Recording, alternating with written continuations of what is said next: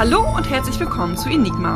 In diesem Podcast unterhalten wir uns über urbane Legenden, True Crime, Gruselgeschichten und alles, was uns sonst noch rätselhaft erscheint. Wir sind Cory Und Chrissy, Dabei erzähle ich, Chrissy, hoffentlich interessante Geschichten.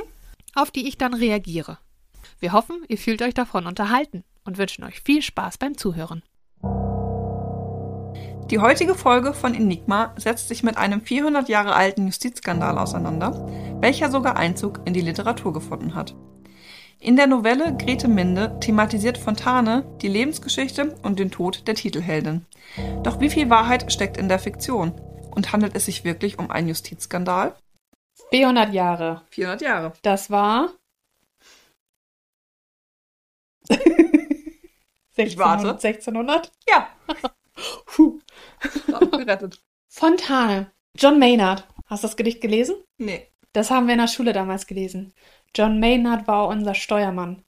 Da geht es um äh, ein, ein Schiffsunglück und ähm, der Steuermann ist in dieser Geschichte der große Held, weil er als letztes dann ähm, vom Schiff gegangen ist und er ist als einziger gestorben. Nee, er ist nicht vom Schiff gegangen, er ist als einziger gestorben von allen, die auf dem Schiff waren. Und das fängt an mit John Maynard war unser Steuermann. Steckt eine wahre Geschichte hinter. Tatsächlich war es nämlich so, dass äh, der Steuermann auch bis zum Schluss auf, an Bord geblieben ist, aber von den irgendwas um die 200 Passagiere rum haben irgendwie nur an die 20, 30 Leute überlebt und der Steuermann hat überlebt und der hat sich dann nur leider von, seinen, von dem traumatischen Erlebnis nicht mehr erholt. Ja, aber wenn wir das jetzt mal zugrunde legen mit Wahrheit und Fiktion, dann müssen wir das Ganze nämlich mal wirklich mal hinterfragen. Also die Geschichte, die ich jetzt gleich erzähle, die Fontane da thematisiert hat in Grete Minden, die gibt's halt auch wirklich. Ja, das ist krass. Aber ob das Ganze mit so, so viel mit dem zu tun hat, was er da tatsächlich geschrieben hat, das da jetzt mal ein bisschen schon in Frage gestellt. Also wir wissen alleine schon von John Maynard, dass Fontane bereit ist, Dinge so zu verdrehen, wie es ihm passt. Ja, das sollten wir auf jeden Fall schon mal im Hinterkopf behalten und können wir später auch nochmal thematisieren. Mhm. Jetzt wollte ich aber erstmal dieses True Crime, Ja, erzähl. True Crime hier vorstellen und dann so viel soll es auch gar nicht um Fontane gehen. Wir wollen ja kein Langweilen. Ey, John Maynard. Ich habe Efi Bries gelesen. Ich muss sagen, ging so. Fontane. Ja, die, die Epi Bries gelesen haben, wissen, worauf ich jetzt hinaus will. So, nichtsdestotrotz zurück zu Grete Minden. Grete Minden. Mhm. Gre äh, Grete Minde. Minde. Ich will immer Minden sagen, Okay. aber es ist eigentlich Minde. Grete Minden. Man verzeihe mir diesen Sprachfehler. Alles gut. Das wahre Leben der Grete Minde weicht sehr von der von Fontane beschriebenen Frau ab. Geboren als Tochter von Peter Minde, abtrünniger Sohn des Ratsherrn Heinrich von Minde von Tangermünde und einer Ausländerin, wurde sie sofort als Hure verschrien. Ei, Auch nett, ne? nicht gut. Also, ich frage mich, ob es daran liegt, dass es ein abtrünniger Sohn war und oder dass die Mutter eine Ausländerin war. Wahrscheinlich zu der Zeit eine Kombination. Wo ist das? In? Tangermünde Tang- spielt das Ganze. Wo ist das? das wissen wir, weil wir das natürlich. Ähm, wir haben Jetzt gar nicht gerade zeitgleich googeln. Düm, düm, düm. In Sachsen-Anhalt. Sachsen-Anhalt. Kaiser- und Hansestadt Tangermünde. Hi. Wir haben recht viele Geschichten, die in diese Ecke spielen, oder? Oder kommt mir das jetzt gerade so vor? Also unsere Schiffstrilogie hat jetzt nicht wirklich in Sachsen-Anhalt gespielt. Aber irgendwie habe ich Kunigunde auch in die Ecke gepackt. Von Ollermünde. Ja. Aus irgendeinem Grund habe ich mir Kunigunde immer da unten vorgestellt, so. Und das ist doch geil. Von hier aus ist das da unten. Ja gut, von hier aus ist aber auch fast alles da unten. Wo ist denn, wo ist denn Orlamünde? Weiß ich nicht, das darfst du jetzt googeln. Hm, wo ist es, wo ist es? Äh, Thüringen. Siehst du? Hm. Also, stimmt. Haben wir das auch schon mal wieder gelernt. Mhm. Als ihre Mutter nach dem Tod von Peter den Erbteil Gretes einforderte, wurde sie zunächst abgewiesen. Erst nachdem sie angab, dass Grete ehelich geboren sei, wurde Grete 50 von 100 versprochenen Talern ausgehändigt. Gibt es da eine ähm, Währungsrelle, also in, wie, Taler. wie viel Taler sind? Keine Ahnung, habe ich nie nachgeguckt. Du kannst gleich mal weiter erzählen, ich guck doch mal. Soll ich nebenbei weiter erzählen? Dann haben wir wieder so ein Problem, dass ich wieder nicht zuhöre. Ja, genau. 100, also Taler, Taler in Euro. Hm. Boah, ein, theoretisch hätte ein Taler, der 1914 drei Reichsmark wert war, heute einen Kaufwert von 48,60 Euro. Aber das ist ja sogar noch 300 Jahre später als das, was wir gerade sind. Genau. Also wird es ja noch mehr wert sein. Also das sind me wahrscheinlich mehrere Hunderte oder Tausend Hunderttausende von Ja. Euro. So, genau. Also das war schon mal das Erste. Also eine relativ unfaire Behandlung. Das muss man jetzt mal so ein bisschen im Hinterkopf behalten. Nach dem Tod ihrer Mutter vertrat Grete ihre Interessen selbst. Dies, wenn nötig, auch sehr nachdrücklich.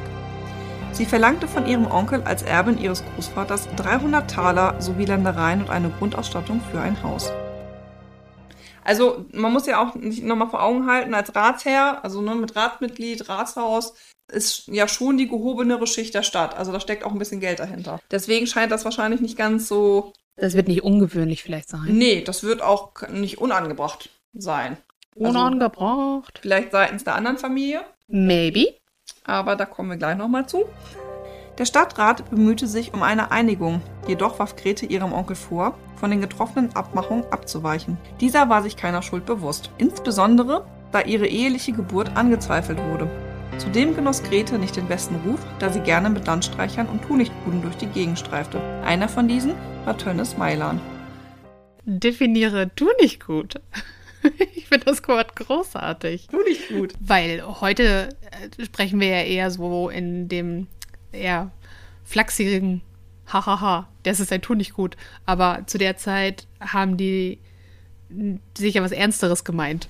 Ja, dann ist es ja eher ein Mann, der keiner richtigen Arbeit nachgeht, ne? Und eher so in den Land, äh, in den Land, in den Tag hineinlebt und ähm, ja, es sich gut gehen lässt, aber so, so ansonsten seinen eigentlichen gesellschaftlichen Verpflichtungen nicht richtig nachkommt. Deswegen tu nicht gut. Ja. Also weil er tut nichts nichts Gutes tut.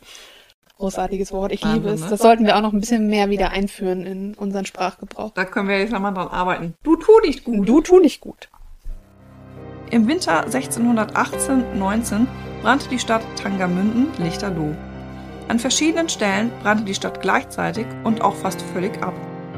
Es wurden Brandzettel gefunden, die von einer Fehde berichteten. Was ist jetzt ein Brandzettel? Das ist einfach ein Zettel, auf dem steht, du, du, du, du, ich brenne euch nieder.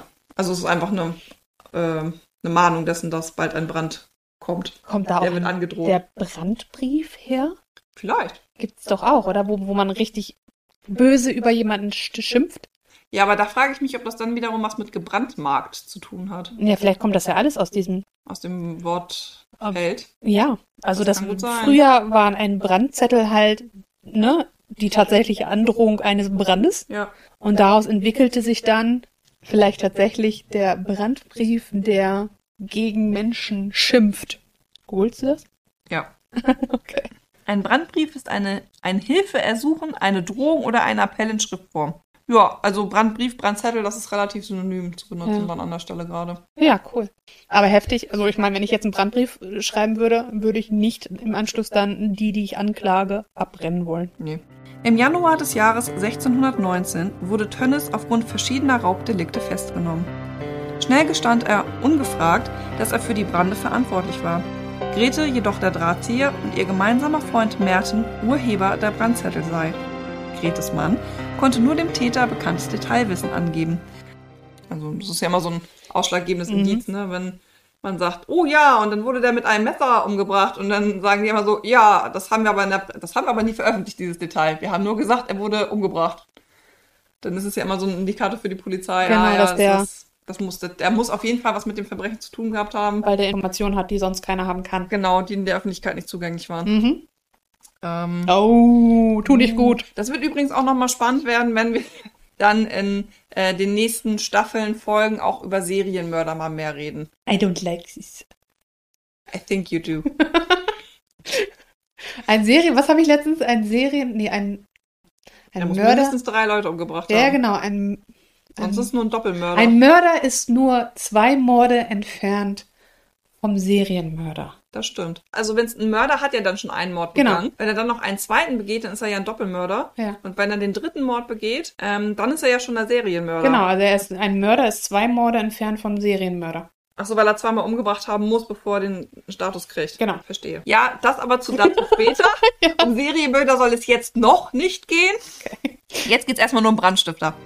Man muss nämlich noch dazu sagen, dass Gretes Mann, wie damals üblich, unter Folter gestanden hat und dann am nächsten Tag aber das Geständnis nochmal wiederholt hat. Also es ist mal so, die sind gefoltert worden, haben gestanden und dann am nächsten Tag nochmal, ohne Zwang und Pein, haben sie am nächsten Tag nochmal das Geständnis wiederholt, um zu sagen, ah, der hat doch wirklich das gemacht und jetzt ohne Folter erzählt er das auch nochmal so. Also hätten die rein theoretisch, wenn die am nächsten Tag ohne, ohne Schmerz gesagt hätten, das stimmt alles gar nicht, was ich gestern gesagt habe, hätten die dann gesagt, okay, dann nicht. Ja, das ist die große Frage. Wahrscheinlich, ich gehe davon aus, dass sie dann nochmal gefoltert hätten und dann das Geständnis wieder Bist du dir sicher? Ja, es ist ja so ein bisschen die Frage, was passiert dann, ne? Also Ja. ich glaube nicht, dass du so eine große Wahl hast, das dann nicht, nicht nochmal zu sagen. Ja, genau. Also das würde ich nämlich jetzt auch sagen, wenn die jetzt sagen, okay, nächsten Tag musst du es aber nochmal wiederholen. Ja. Und dann kommt wahrscheinlich sonst. Mhm. An der Stelle also eine völlige Farce. Das hätte Ja. man sich auch sparen können. Ja. Aber wahrscheinlich, um den Anschein. Genau, und dann irgendwie aus rechtlichen Gründen oder so durften die das, das nicht als Geständnis, also mussten sie nochmal einen Tag später. Ja, genau. Denn Regelwerk gab es damals auch schon. Genau, Gesetze. also,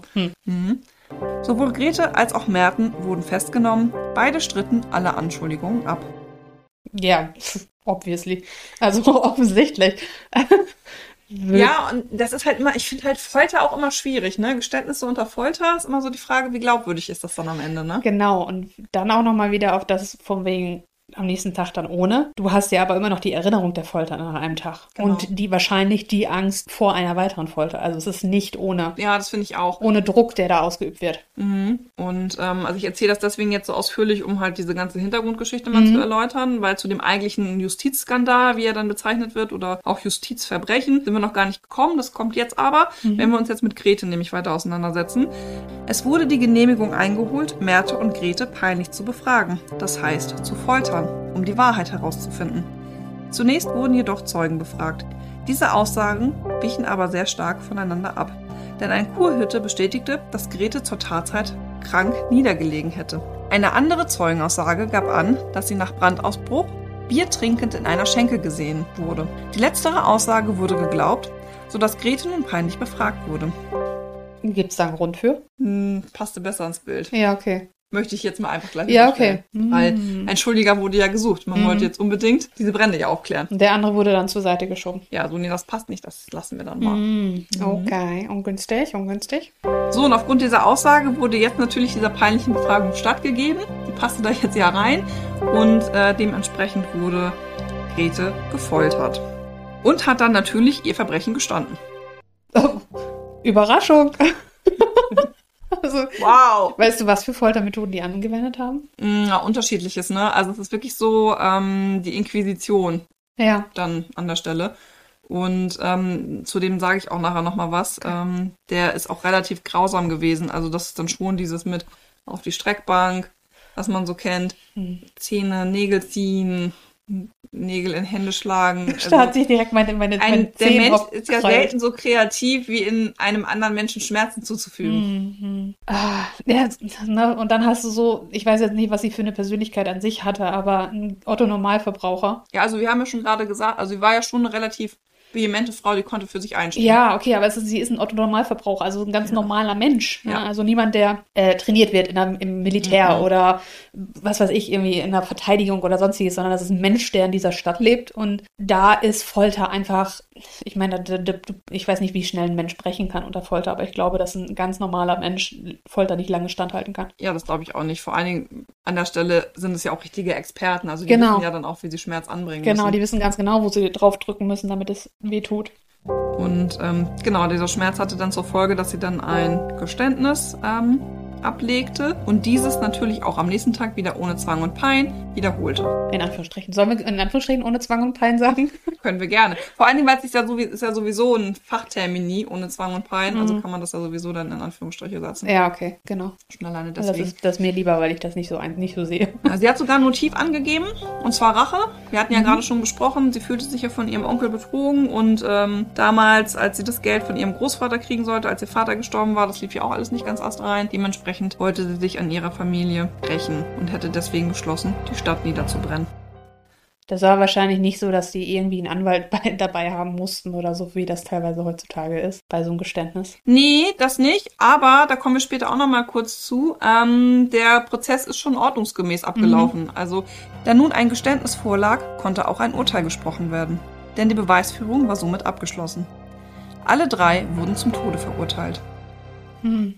Ich sag das nur so, weil ähm, ich weiß nicht, ob du die Serie Making a Murderer geguckt hast. Nee, noch nicht, also nicht zu viel Ja, spoilern bitte. aber da wird's halt auch mit, äh, mit Verhör und so Verhörstrategien und so weiter. Und ähm, so wie das da dargestellt ist, muss man ja immer so ein bisschen ähm, differenzierter sich angucken, gerade bei Dokumentationen, da ist ja auch ein bestimmtes Ziel immer bei. Mhm. Aber äh, es desillusioniert doch sehr, wenn man sieht, was für Strategien Leute haben, um bestimmte Wörter aus jemandem rauszuholen. Das kann ich mir vor 400 Jahren noch viel einfacher in Anführungsstrichen vorstellen, wenn man sagt, so suggeriert, du hattest doch da ein Problem mit deinem, mit deinen Verwandten, oder? Was, was waren da? Und dann hast du das Motiv, so nach dem Motto, weißt du? Ja, ich- sollte man meinen, ne? ähm, weiß nicht, ob, ob das da vielleicht auch. Deswegen bin ich skeptisch, was äh, die, das Geständnis und das Motiv angeht. Ja, halt das, behalt es mal im Hinterkopf, das wird später nochmal wichtig, weil ich diesen Fakt nochmal aufgreifen Na, werde. guck mal. äh, in der Diskussion, ob es jetzt sich tatsächlich um einen Justizskandal handelt. Ja. Weil jetzt könnte man ja so ein bisschen sagen, ja, Folter, Geständnis wurde erzwungen, das alles so mit rechten Dingen Mhm. zugegangen ist. Ist es nicht vielleicht doch ein Justizmord, weil sie ist ja zum Tode verurteilt worden. Und auch auf keine schöne Art und Weise. Also das Urteil war ein bisschen doll dafür, dass es nur eine Brandstiftung war. Und an der Stelle zitiere ich jetzt mal aus den Gerichtsakten, die es heute auch noch gibt und die recht gut erhalten sind.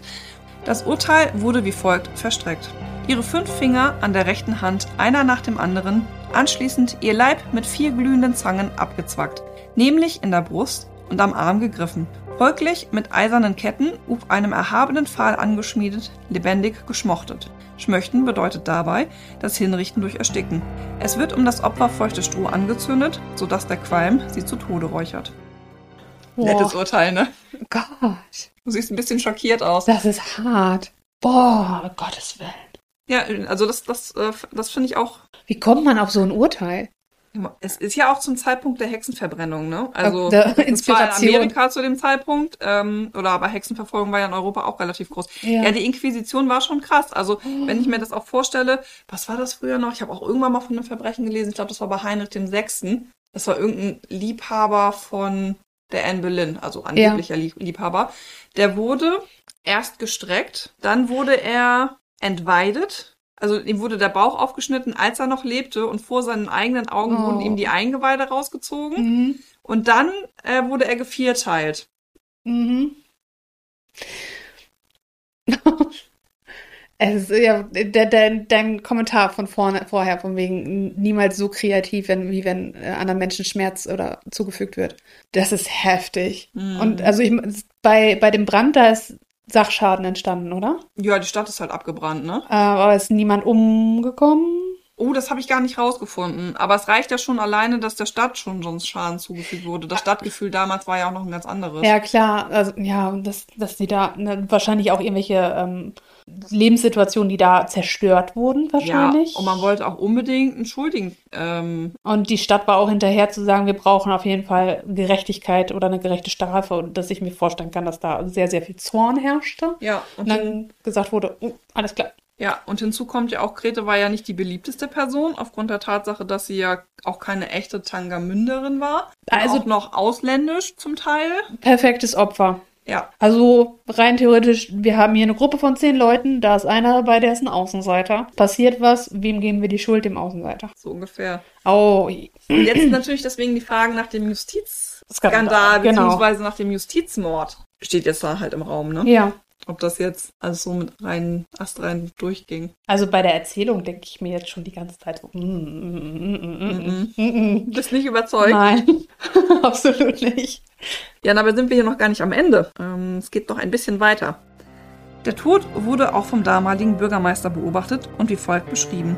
In Rauch und Schmauch sterbend, zuvor aber unaussprechliche Marter, in dem sie fast bis an den Abend gelebt, ausstehen müssen. Sehr komischer Satz. Ja. Sehr komisches Deutsch. Ist halt altdeutsch an der Stelle, ne? Ähm, aber wenn man das so, äh, zusammenfasst, ist es so, also die haben diese ganze Qual halt ausgehalten und haben aber sehr, sehr lange noch gelebt. Das Räuchern hat sehr lange gedauert, also die schmochten Oh. wo sie ja schon mit abgezwackten Brüsten und abgezwackten Händen, Ja. Fingern da lagen. Grundversorgung war ja auch nicht so. Also das war ja auch kein Grund, da noch irgendwas zu tun also, Nö, oder irgendwo noch ja zu eh helfen. Die soll ja eh sterben. Hm. Oh, wie gruselig. Weißt du, wie lange das gedauert hat? Ja, den ganzen Tag. Also bis in den Abend hinein haben sie noch gelebt. Oh mein Gott. Ich weiß gar nicht, was ich da. da Ist ja meistens so zur Mittagsstunde, dass solche Urteile verstreckt werden. Ja. Ne? Und dann Wenn die Uhr zwölf schlägt oder sowas. Genau, und dann ging es bis zum Abend. Also über mehrere Stunden. Mir fehlen die Worte. Also ich habe da überhaupt nichts so zu sagen. Das ist also bei sehr, sehr bildlicher Vorstellungskraft finde ich das unglaublich. Hm, Mach mal weiter, vielleicht kriege ich das Bild weg aus meinem Kopf. Ja, okay. Die Schuld der drei Verurteilten stellte niemand in Frage. So auch nicht Fontane, der in seinem Buch Grete ebenfalls die Stadt anzünden ließ. Jedoch wählte sie am Ende den Freitod, bei welchem sie aus Rache an ihrem Bruder sich, ihr Kind und ihren Neffen in den Flammen Tangasmündes opferte. Ach, großartig. Ja. Was können die Kinder denn dafür? Ja, irgendwie musst du ja Rache üben. Ah, ja, Nachkommen, ne? Und Erben und sowas ist da wahrscheinlich dann nochmal ein größeres Motiv zu der Ja, Zeit. aber auch das einzige Kind von ihrem Bruder. Ja, genau. Mhm. Relativ lang mit seiner Frau brauchte er, um das Kind überhaupt zu kriegen. Ja, okay, dann äh, den Gedanken kann ich nachvollziehen. Ja. Aber, okay. Also so stellte sich das bei Fontane dann dar. Ja. Deswegen, also Wahrheit und Fiktion, das weicht schon sehr doll voneinander ab. Also das, ähm, weil dieser ganze, die ganze Folter nicht dargestellt wird. Hm, hm. Hat natürlich auch was mit der ähm, Periode zu tun, in der Fontane geschrieben hat. Mhm. Aber da geht es eher um diesen heroischen Freitod. So, ich wähle das jetzt, mir geschieht Unrecht und ähm, davon dem Rachemotiv mal ganz abgesehen, ge- wähle ich aber oder bestimme selbst mein Schicksal. Hm, hm. Aber wenn Herr Fontane sagt, dass sie schuldig war, brauchen wir doch nicht weiter drüber reden, oder? Immer wieder werden Stimmen laut, die von einem Justizskandal sprechen, da ihr durch Folter erworbenes Geständnis unglaubwürdig erscheint. Dies muss man aber durch die Augen der damaligen Zeit betrachten. Der Scharfrichter Moritz Winsel sei damals für seine Grausamkeit bekannt gewesen, doch habe er den Gefolterten nie ein Geständnis in den Mund gelegt. Okay. Ja, okay, das ist ein kleiner Teil, den wir da annehmen können. Und man muss auch dazu sagen, dass Tönnes ja wegen Raubtaten verhaftet wurde Ja. und er dann unter Folter die Brände gestanden hat, obwohl er danach gar nicht gefragt wurde. Ja, okay. ja, Und er hatte ja auch dieses Hintergrundwissen. ja. Das darf man auch nicht vergessen. Okay, das sind drei Punkte. Mhm. Eine Rache seitens Tönnens an Grete aufgrund schlechter Eheverhältnisse scheint ebenfalls wenig plausibel, da er sich selbst auch schwer belastete. Vielleicht war er nicht der hellste. Das wissen wir nicht. Er war ein Tu nicht gut. Er war ein Tunichtgut und ein Landstreicher. Das Urteil mag grausam erscheinen, war 1619 aber nicht unüblich. Festzuhalten bleibt, dass der Prozess formal korrekt geführt wurde. Aufgrund der Anschuldigung musste Grete befragt werden. Das Gericht und die Inquisition haben sich an die geltenden Regeln gehalten. Ob sie nun aber wirklich schuldig war, kann man nicht mehr eindeutig feststellen. Auch nicht mit Hilfe der erstaunlich gut erhaltenen Gerichtsakten. Dennoch lässt formal nichts auf einen Justizmord schließen. Okay.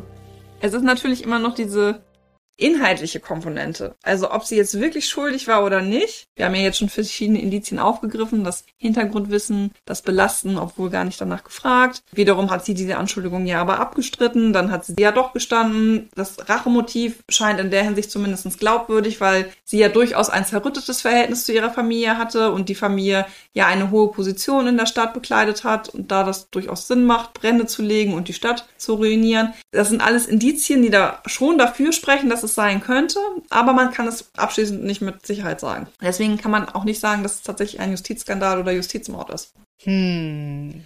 Es muss halt jeder selber für sich abwägen, ob er das so Ähm, realistisch findet, dass das so, weil, weil, weil. weil, jetzt komme ich. Seine Position, okay, dass er vielleicht tatsächlich mit großer Wahrscheinlichkeit daran beteiligt war, aufgrund der Details, die er kannte und aufgrund der Tatsache, dass er ungefragt gestanden hat. Obwohl ich da auch nochmal wieder sagen würde, leichter Zweifel, weil so ein psychischer Stress gerade ist, wenn man unter, unter, unter unter Folter ist, dass, und das wahrscheinlich ein Event war, also dieses, dieser Brand ein, eine Situation war, die so in der gesamten Stadt präsent war in dem Moment, dass das vielleicht sogar irgendwas ausgelöst gelöst hat bei ihm. Könnte ich mir vorstellen. Also das wäre so die Erklärung, warum er vielleicht doch nicht schuldig sein könnte. Oder er ist tatsächlich schuldig, aber seine Frau halt nicht. Also das er schon und dann hat er seine Frau mit reingezogen, weil er ihr was aus, eins auswischen wollte. Also dass er sagt, wenn ich sterbe, dann stirbst du aber auch, meine Liebe. Mhm. Weil er ja, auch wenn er Landstreicher war, ist er vielleicht auch nicht so in, in dem Bezug zu der Stadt und die Stadt an sich hat ja auch bestimmte,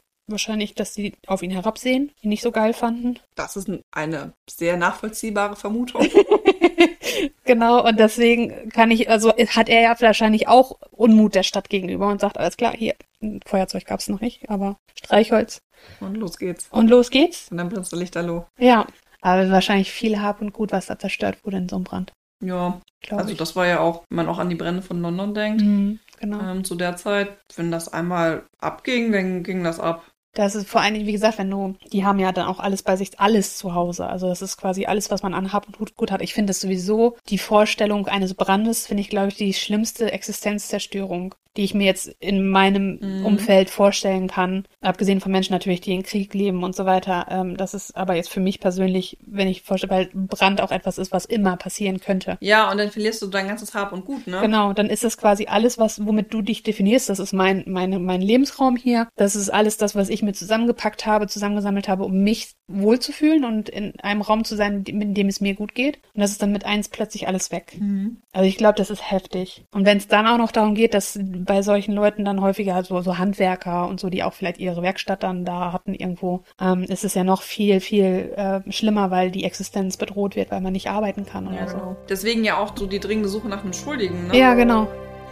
Und auch die Stadt Tangermünde war vor 400 Jahren zufrieden mit sich, denn es wurden Schuldige gefunden. Verschwiegen werden soll jedoch nicht, dass es bis 1621 immer wieder Brände und Brandzettel in der Stadt gab. Also okay. auch zwei Jahre später noch. Ei, nachdem die tot waren. Ja, die sind ja dann im ähm, Winter Hm. 19. Im Januar war das, ne? Ja, ist er festgenommen worden. Das hört sich auch an, als wäre das eine relativ zügige Abfolge gewesen. Also die werden irgendwann spätestens im Frühjahr Wahrscheinlich das, 19. das Weiterführen von diesen Brandzetteln ist wahrscheinlich auch der Grund, warum da Zweifel entstanden sind. Mit an der ganzen Sache. Ja, und Brände gab es ja auch immer wieder. Also ist natürlich die Frage, ob das jetzt so Dritt Trittbrettfahrer waren. Ja, genau. Das war jetzt auch so mein erster Gedanke. Oder der tatsächliche Täter und man hat dann doch falsch verurteilt. Hm. Also ich, ich habe so einige Schwierigkeiten. Natürlich, ich weiß, zu der Zeit wurden die Sachen so durchgezogen, wie sie da durchgezogen wurden, aber oh, hm, ha. Ich bin, äh, nie, ich habe Schwierigkeiten. Also wie gesagt, am allerersten würde ich glauben, dass er schuldig ist, aufgrund der Sachlage. Mhm. Ähm, bei ihr habe ich Zweifel aufgrund der Tatsache, dass halt einfach eine Zeugenaussage genommen wurde, die besser passte. Ja. Da ist so der erste Schritt, wo ich sage so, ah, Ihre Verurteilung steht ja auch immer im Raum. Also Genau. seinen f- zweifelt man gar nicht so sehr an. ja, Aber ob sie jetzt Tatverdächtigerin auch die Drahtzieherin war an der Stelle, ne? Ja, also es passt natürlich, mehr, passen mehrere Sachen zusammen, das kann aber auch kompletter Zufall sein, ähm, weil sie die perfekte Täterin ist für den, für die, für die Stadt und dann sind die halt auch silos und dann können die immer sagen, hier siehst du, solche Menschen machen das, Mhm. vorurteilmäßig und so weiter und ähm, weißt du, so ähm, im Zweifel für den Angeklagten und bei, Eigentlich, ne? bei zwei, bei zwei unterschiedlichen Zeugenaussagen ist Zweifel da, ist berechtigter Zweifel da. Ja, das war vor 400 Jahren noch nicht so. Ja, das glaube ich. Da hat man sich das ja immer so ein bisschen dann zurechtgeredet, wie es gerade passte. Da können wir schon froh sein, dass sich unser System doch deutlich verändert hat. Ja, aber dann, ich, das ist ja auch das Witzige so an, an, an, an Geschichten aus der aus langer Vergangenheit, dass dann äh, der Blick auf die Person oder auf die Situation sich dann nochmal ganz stark verändert hat. Ähm, weil die Stadt wahrscheinlich ähm, mit großer Scham über diese Frau gesprochen hat, die Teil der Stadt war. Lange Zeit und dann irgendwann kam so der Moment, wo das zur Legende wurde, wo das dann halt auch in Literatur übernommen wurde und dann es legendär wurde. Ja, weil es auch so ein, auf das Stadtbild auch einen großen Einfluss hat. Tangermünde zeichnet sich nämlich jetzt durch relativ, relativ viele Fachwerkhäuser aus in der Mhm. Altstadt, die alle darauf entstanden sind, nachdem halt die Stadt abgebrannt ist. Ja, krass. Das war ja diese, ähm, die Bauweise, die halt dann ja im äh, 17. Jahrhundert angewandt wurde. An der Feuer waren ganz sind- andere. Genau, und davor sind halt ganz viele erhalten geblieben. Deswegen ist die Stadt in der Altstadt jetzt so bekannt durch die Fachwerkhäuser. Witzig. Das finde ich sehr, sehr, das ist cool. Also können Sie ihr quasi noch, wenn sie es war, wenn, falls sie Guter Einschub. dann können Sie ihr sogar danken. Aber deswegen bleibt halt abschließend diese Frage, ist es ein Mord oder ist es nur ein Todesurteil, das vollstreckt wurde? Wieder was gelernt. Wieder was gelernt.